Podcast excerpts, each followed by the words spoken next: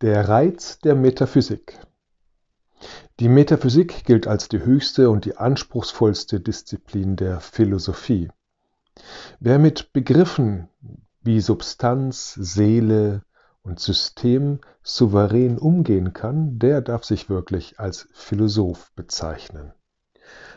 Hier fragen wir uns also nach dem ersten Anfangspunkt, der alles verursacht hat, in Bewegung gesetzt hat. Und die Antwort ist eben dann der unbewegte Beweger. Also selbst ist er unbewegt, er ist nicht angestoßen von etwas, weil das etwas, was ihn anstößt, müsste ja nochmal dann davor liegen und könnte also nicht der erste Anfangspunkt sein. Also es soll wirklich der erste Anfangspunkt des Kosmos aufgedeckt werden. Das erinnert uns sehr an die Urknalltheorie. Der dritte Aspekt der Metaphysik ist eine Analyse unseres Denkens.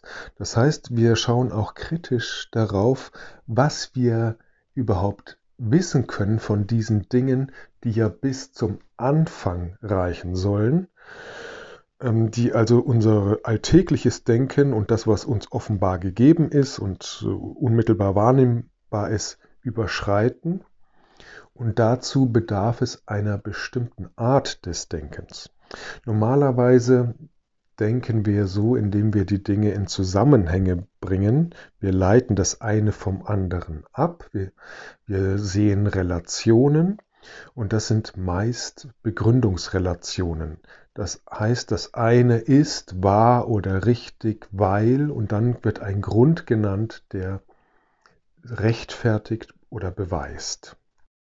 Wenn wir in der Philosophie nun aber bis zum Anfangspunkt kommen wollen, dann können wir ja keinen Grund mehr angeben für das, was wir behaupten, weil der Grund ja immer vor der, dem Begründeten liegt. Also ohne den Grund gibt es nichts Begründetes.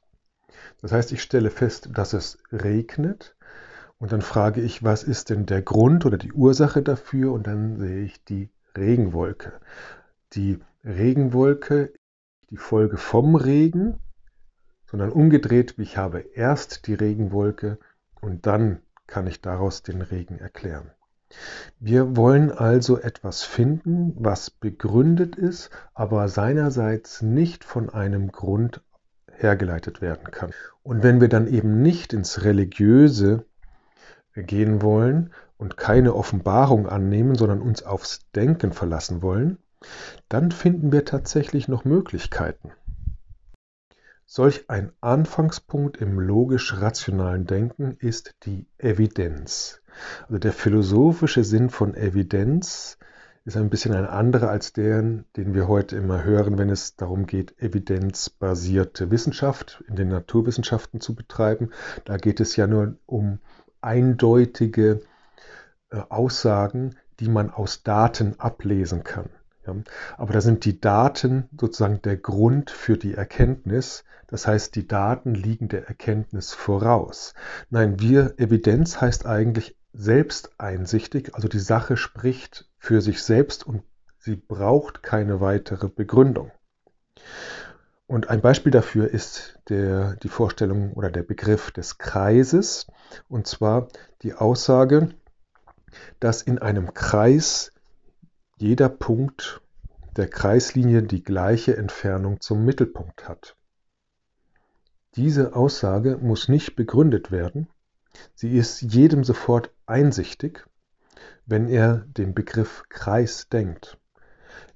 Man könnte gar nicht den Begriff Kreis denken, wenn man nicht diese Vorstellung da drin mit enthalten mitdenken würde. Und das ist dann Evidenz. Und es gibt so einige interessante Punkte in unserem Denken und die deckt die Philosophie der Metaphysik auf. Also jeder, der klar denkt, muss zu den Aussagen, die evident sind, sofort äh, Bestätigung, eine Bestätigung abgeben und keine weiteren Begründungen führen. Nicht, weil er darauf keine Lust hat oder weil ihm das zu anstrengend ist, sondern weil alles geklärt ist, weil es sofort einsichtig ist. Und diese Evidenzmomente, die finden wir in der Metaphysik.